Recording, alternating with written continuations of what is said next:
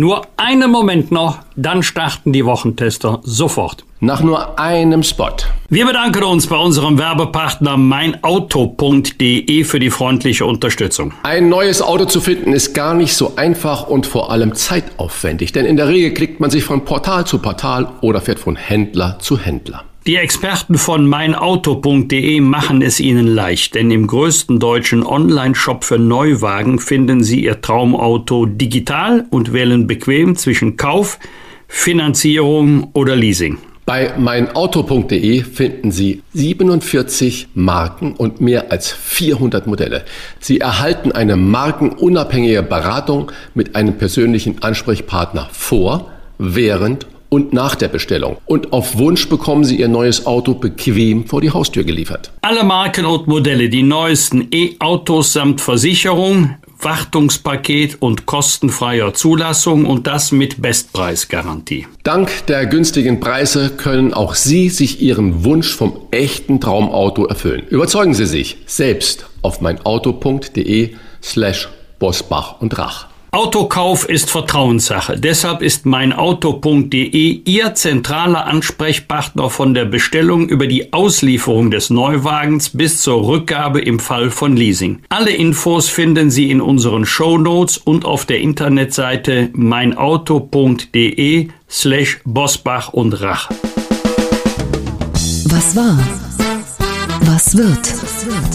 Bosbach und Rach. Die Wochentester. Das Interview. Powered bei Redaktionsnetzwerk Deutschland und Kölner Stadtanzeiger. Und hier sind die Wochentester. Wolfgang Bosbach und Christian Rach. Hallo und herzlich willkommen. Hier ist Uli Jörges aus Berlin. Hallo auch von Wolfgang Bosbach aus Bergisch Gladbach. Sie hören heute eine Interviewfolge der Wochentester mit dem Sänger und Songschreiber Johannes Oerding. Wie viel Pazifismus könnten wir uns leisten? Die Antwort heute in dieser Folge. Wir bedanken uns bei unserem Werbepartner Novafon für die freundliche Unterstützung. Viele von Ihnen kennen das. Die Getränkekiste unglücklich angehoben, nachts abgeknickt auf dem Kissen gelegen, mit den Zähnen geknirscht oder zu lange vorm Bildschirm gesessen. Und schon machen sich unangenehme Schmerzen breit. In solchen Fällen, aber auch bei Krankheitssymptomen wie Muskel- und Gelenkerkrankungen kann Novafon mittels lokaler Vibrationstherapie sanft und tiefenwirksam Schmerzen lindern und Verspannung lösen. Novafon ist ein geprüftes Medizinprodukt, made in Germany dessen Wirksamkeit klinisch bewiesen ist. Die Anwendung ist einfach, denn Sie benötigen lediglich eine freie Hand und eine bequeme Sitzposition, um effektiv und ganz ohne Medikamente Schmerzen wegzumassieren. Eine App kann Sie dabei unterstützen. Novafon ist offizieller Regenerationspartner der deutschen Leichtathletik-Nationalmannschaft.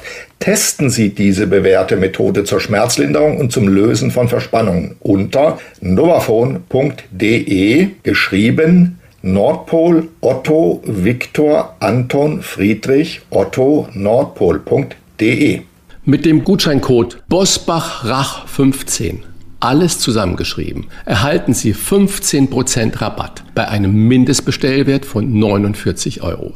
Das Angebot gilt bis zum 30.06.2022. Hier noch einmal der Gutscheincode. Bosbach in einem Wort geschrieben, 15 direkt dran. Bosbach 15. Groß und zusammengeschrieben. Alle Infos zu Novafone und den entsprechenden Link zu unserem Bosbach und Rach Angebot finden Sie selbstverständlich auch in unseren Show Notes. Heute zu Gast bei den Wochentestern Johannes Oerding. Der Sänger und Songwriter spricht mit den Wochentestern darüber, wie viel Pazifismus wir uns leisten können und mit welchem Musiker er gerne tauschen würde. Sing meinen Song, das Tauschkonzert. So heißt seine erfolgreiche Fernsehshow, deren neue Staffel in dieser Woche erfolgreich bei Fox Premiere hatte. Und er ist zum zweiten Mal Gastgeber der Sendung. Der Sänger und Songwriter hat eine ganz schön lange Durststrecke hinter sich, zumindest was Live-Konzerte anbelangt. Äh, denn an eine Tour war lange nicht zu denken. Im Frühjahr nächsten Jahres, 2023, soll es nun mit der Hallentour endlich so weit sein, pünktlich zu seiner neuen Single Plan A.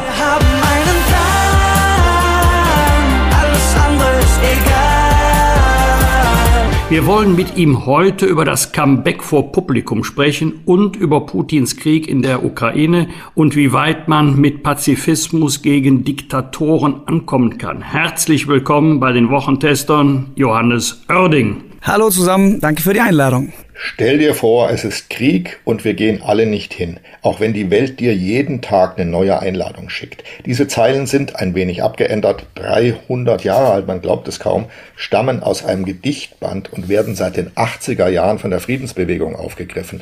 Auch sie greifen die Sätze in ihrem Antikriegssong Weiße Tauben auf. Stell dir vor, es ist Krieg und wir gehen alle nicht hin.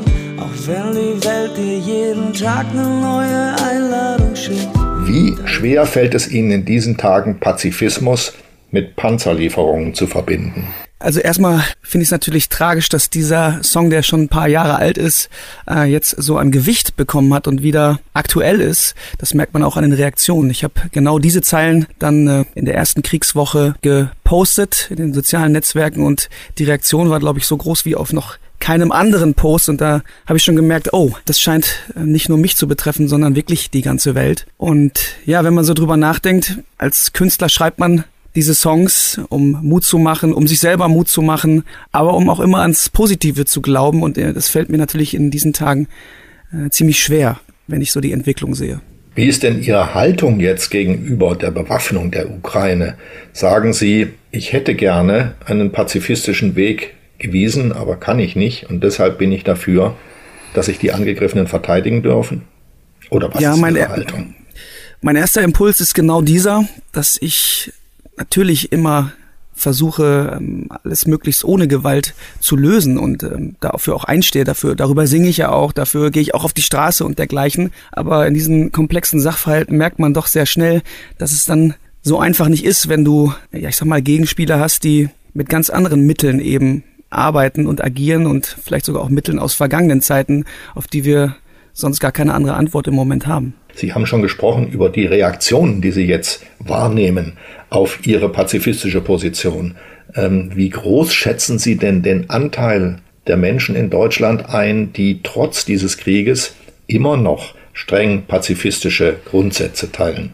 Ach, schwierige Frage. Wenn ich in meinem persönlichen Umfeld gucke, dann ähm, wandelt sich da leider Gottes etwas. Also Leute, die immer sehr liberal, sehr pazifistisch auch diskutiert haben, neigen mittlerweile auch zu, zu diesen Ideen und sagen, ey, wir haben einfach keine andere Wahl. Und wenn ich so mich selber betrachte, dann sehe ich es ja auch ähnlich. Ich glaube, dass der Anteil einfach von Tag zu Tag, von Woche zu Woche wächst, der sagt, wir kommen nicht drum rum, wir müssen jetzt um eben nicht nur symbolisch, ich sag mal, ein Zeichen zu setzen, sondern auch aktiv, dass dieser Anteil einfach wirklich wächst und ähm, ich kann mich da eigentlich nur anschließen im Moment. Früher hat man oft argumentiert, was Pazifismus angeht. Na gut, dann wird halt eben ein Land besetzt. Das war so die, die Draufsicht von ganz weit oben. Und dann wird dann ziviler Widerstand geleistet. Dann wird man dem Okkupator schon zeigen, dass nichts mehr funktioniert.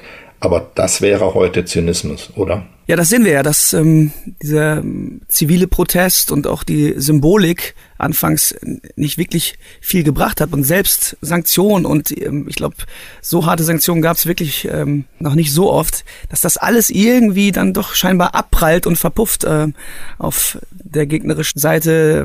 Der, wie soll man sagen? Ja, eben, oh, das ist sehr komplex. Ich, ich, Sie merken, ich tue mich selber schwer, da irgendwie auch eine eine Idee zu, zu entwickeln. Ja, das ist aber sympathisch. So geht's uns allen, ja. Ja, ich glaube, es wäre natürlich anders, wenn auf der anderen Seite keine Nuklearmacht beispielsweise wäre. Weil ich sehe einfach, alle Leute haben Angst und alle halten sich zurück. Und das ist, ist ja mit Sicherheit auch vernünftig zu sagen, wir müssen hier ein bisschen vorsichtiger agieren, als wenn es jetzt zwei äh, Positionen und Parteien wären, wo wir sagen, okay, das kriegt man mit Sanktionen gelöst oder mit viel Diplomatie und Abkommen und Treffen und Verhandlungen. Aber hier prallt ja alles ab und immer ständig dieses Damoklesschwert, was über ihm hängt. Äh, wir wollen, dass es nicht eskaliert. Wir wollen nicht, dass es Stellvertreterkriege gibt. Wir wollen nicht, dass irgendwann jemand den falschen Knopf dann doch drückt.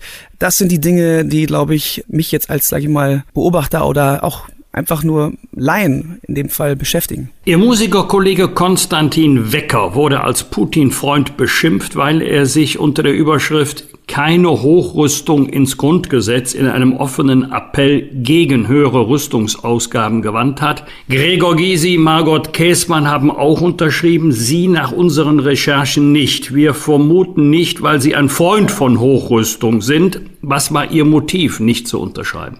Ich glaube, es ist ein ganz pragmatischer Grund. Hätte man mich gefragt, hätte ich mich mit der Sache natürlich noch viel mehr auseinandergesetzt. Aber ich glaube, in dieser Zeit hätte ich natürlich auch das unterschrieben, weil ich niemals davon ausgegangen wäre, dass wir nochmal eine Hochrüstung brauchen, dass wir überhaupt eine Aufrüstung brauchen. Ganz im Gegenteil, ich hätte immer gesagt, lass uns doch sukzessive, so langsam aber sicher alles in die Garage räumen und ähm, das Geld für meiner Welt wichtigere Dinge ausgeben. Also wirklich dann doch für soziale Dinge und für friedliche Dinge eben. Muss man sich Pazifismus leisten können, zum Beispiel aus der sicheren Bundesrepublik in Friedenszeiten? Ich glaube, wir konnten ihn uns sehr, sehr lange leisten. Jetzt müssen wir, glaube ich, dann doch die Zügel anziehen und ja wirklich auch mal aktiv werden. Und ähm, aber man sieht ja auch selbst in der Regierung, wie hin und her gerissen die einzelnen Parteien, die einzelnen Flügel, aber auch die einzelnen Menschen, denke ich, auch sind. Also ich glaube, jeder macht da für sich äh, jeden Tag eine Gewissensentscheidung, wofür soll ich mich denn jetzt einsetzen, für welche Mehrheit gehe ich denn und dergleichen. Und ich kann da wieder nur von mir und meinem Umfeld sprechen. Erstmal diese Komplexität zu verstehen und da eine eigene Haltung zu entwickeln, ist wahnsinnig schwer, schwierig im Moment. Hm. Nachfrage. Wenn Menschen wie Putin offenbar nur die Sprache der Macht verstehen, waren wir mit Putin zu zaghaft? Ich glaube, das kann man in der Rückschau jetzt schon so festhalten. Aber hinterher weiß man immer mehr. Ich glaube, hätte man das vorausgesehen, dann hätte man schon 2014 spätestens, vielleicht auch vorher, was überhaupt die wirtschaftlichen Beziehungen, die Abhängigkeiten etc.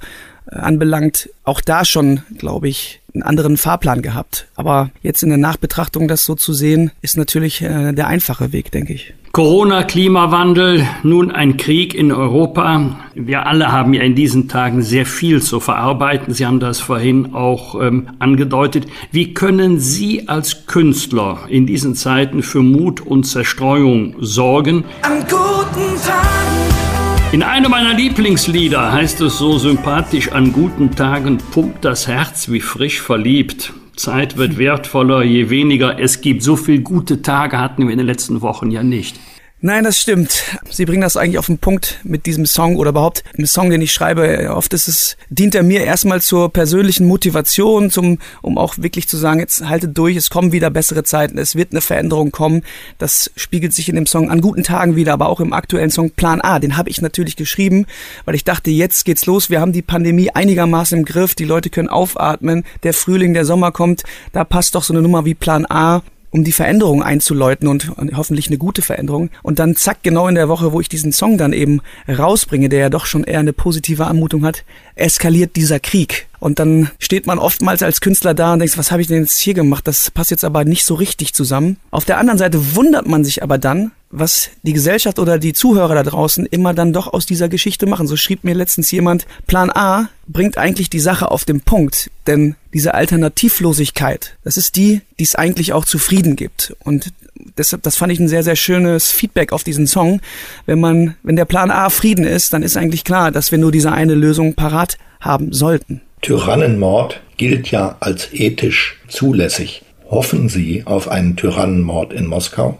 Nee, eigentlich habe ich diesen Gedanken nicht in mir. Ich glaube auch nicht, dass da jemand im Kreml sitzt oder dergleichen, der aus Überzeugung sein eigenes Leben so aufs Spiel setzt, um Dinge dort zu verändern. Ich zucke auch äh, nach wie vor bei dem Gedanken zusammen, dass Menschen losziehen und ähm, oder losgezogen sind, um Osama bin Laden einfach so zu eliminieren. Also es sind, ist einfach in meiner Welt so nicht vorhanden. Ich denke wirklich lange und immer daran, es muss doch auch irgendwie anders möglich sein, als irgendwie über andere zu richten. Von daher habe ich diesen Gedanken auch jetzt nicht in mir. Für Anfang des Jahres war eine Tour geplant, die nun wieder, hoffentlich ein letztes Mal, das hoffen wir nicht nur für Sie, sondern für uns alle, die nun ein hoffentlich letztes Mal auf Frühjahr 2023 verschoben werden musste wegen Corona. Wie bleibt man in der Zwischenzeit mit seinen Fans in Kontakt und was geht da eigentlich im Kopf, im Bewusstsein vor, wenn man so stillgelegt ist? Ja, das war wirklich eine Stilllegung im wahrsten Sinne des Wortes. Ich erinnere mich dran, es ist ja schon fast zweieinhalb Jahre her, das letzte Konzert in Leipzig. Und dann hieß es, äh, wir machen mal kurz Pause und holen die restlichen Termine vielleicht dann in zwei, drei Monaten nach. Da ist so eine Pandemie. Irgendwann merken wir aber sehr, sehr schnell, dass es scheinbar länger dauern wird. Und das muss man sich so vorstellen. Man sagt ihnen von heute auf morgen, ihr Beruf, den sie so lieben und mit all seinen Höhen und Tiefen, den sie von morgens bis abends gerne machen, den wirst du jetzt sehr, sehr lange nicht mehr machen dürfen äh, und können, über Jahre hinweg. Und dann sagt noch jemand dazu, ach so, übrigens, deine Hobbys darfst du auch nicht mehr machen. Du darfst keinen Fußball machen, kein Tennis spielen, weil eben bei mir Musik ist auch mein Hobby. Es ist nicht nur mein Beruf, sondern es ist auch eben meine größte Leidenschaft und mein Hobby. Und wenn einem das alles genommen wird, das muss man erstmal verarbeiten, egal wie belastbar oder resilient man ist in Stresssituationen. Aber da kann ich auch wahrscheinlich für ziemlich viele Kolleginnen und Kollegen sprechen, dass wir da alle oft in tiefer Dunkelheit gesessen haben, ja. Sie leben zu einem Großteil von dem Applaus, von der Bühne, von der Rückmeldung, vom Feedback der Fans. Das kann man nicht so leicht ins Homeoffice verlegen. Viele Künstler sind während der Pandemie in ein emotionales Loch gerutscht. Wie war das bei Ihnen?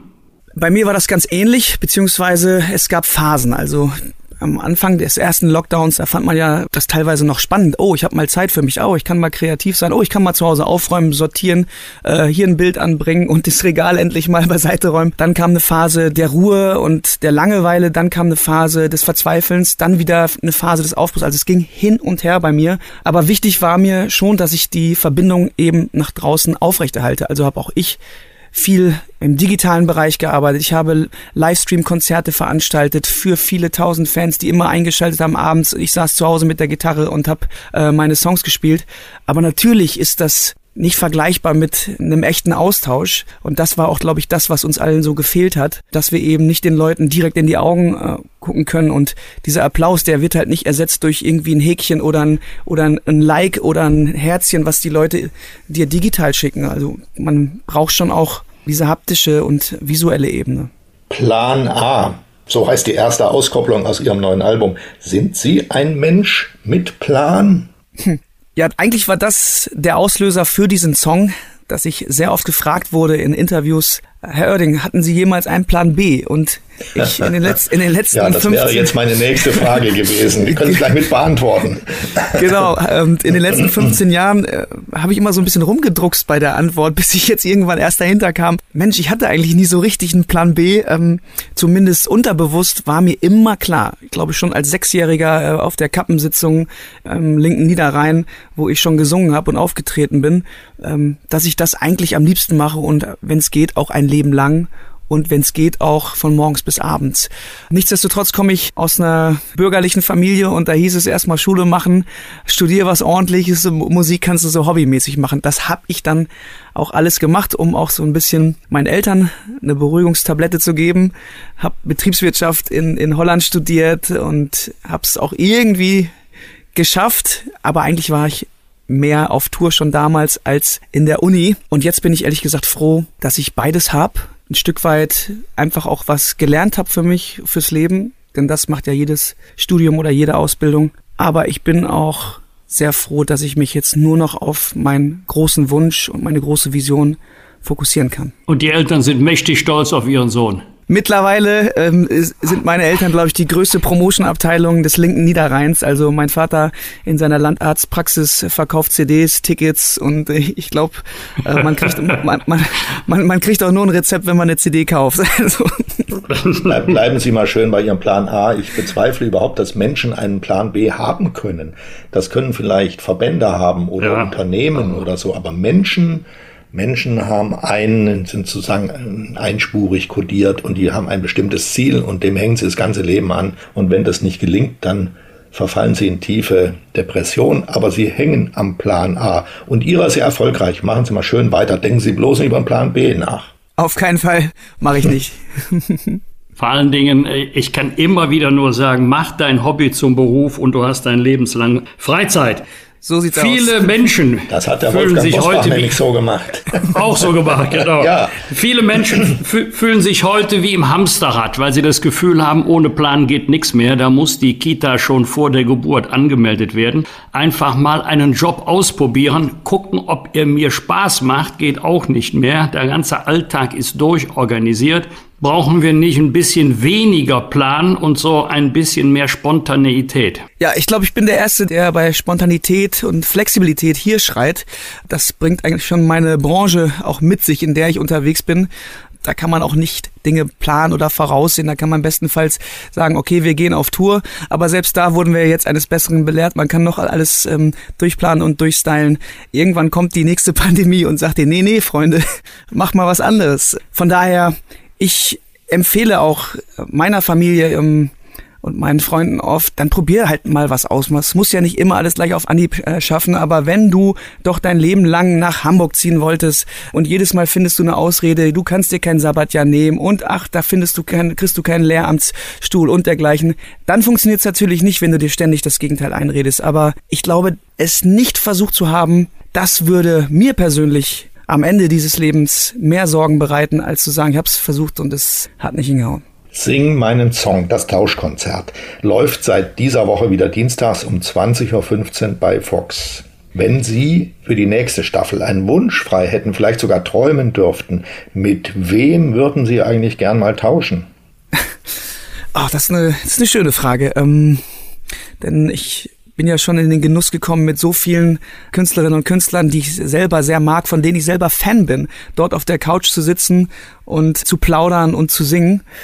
Wer fehlt dort noch? Natürlich äh, meine großen deutschsprachigen Helden, ob das dann Udo Lindenberg ist, aber auch ein Peter Maffei und ein äh, Grönemeyer. Wenn einer von den, ich nenne sie mal liebevoll und im besten Sinne Dinosauriern sich dort nochmal mit uns auf die Couch setzt, ein Bierchen trinkt und über äh, tolle Geschichten redet, dann glaube ich, wird mein Herz hüpfen. Grönemeyer ist doch schon mal ein guter Vorschlag. Vielen Dank für dieses offene Gespräch. Sing meinen Song heißt die Fernsehshow und Plan A die neue Single und Tour. Start am 23. März 2023 in Köln. Und wollen wir mal hoffen, dass der Kölner Karl Lauterbach dann nicht wieder die Klappe fallen lässt.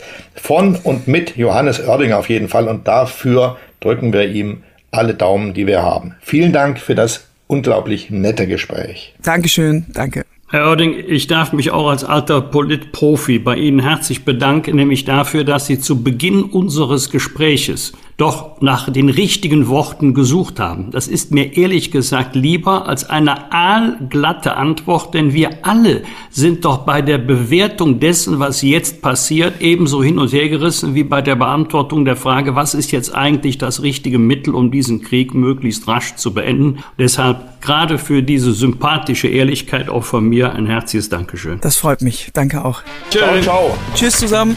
Fragen und Anregungen für Bosbach und Rach? Kontakt at diewochentester.de unser heutiger Werbepartner ist die Süddeutsche Klassenlotterie SKL. Wir bedanken uns für die freundliche Unterstützung. Was verbinden Sie mit der SKL? Millionengewinne, staatliche Garantie oder Jörg Pilawa. Volltreffer. Doch wie die SKL funktioniert, das wissen die wenigsten. Und das wollen wir ändern. Die SKL ist eine Lotterie für ganz Deutschland. Jeden Tag können Sie bei der SKL mindestens eine Million Euro gewinnen und das staatlich garantiert. Das Besondere an einer Klassenlotterie ist, dass die Gewinne von Monat zu Monat steigen. Die Lotterie nimmt also immer mehr Fahrt auf und läuft über einen Zeitraum von sechs Monaten. Das Spielprinzip, entweder Sie setzen mutig alles auf ein Los und erhöhen so den möglichen Gewinn, oder Sie setzen auf mehrere Losanteile und erhöhen so Ihre Gewinnchancen. Mitspielen ist ganz einfach. Bestellen Sie Ihr Los im Internet unter skl.de slash gewinnen und warten Sie in Ruhe auf Ihr Glück. Start der nächsten Lotterie ist am 1. Juni 2022.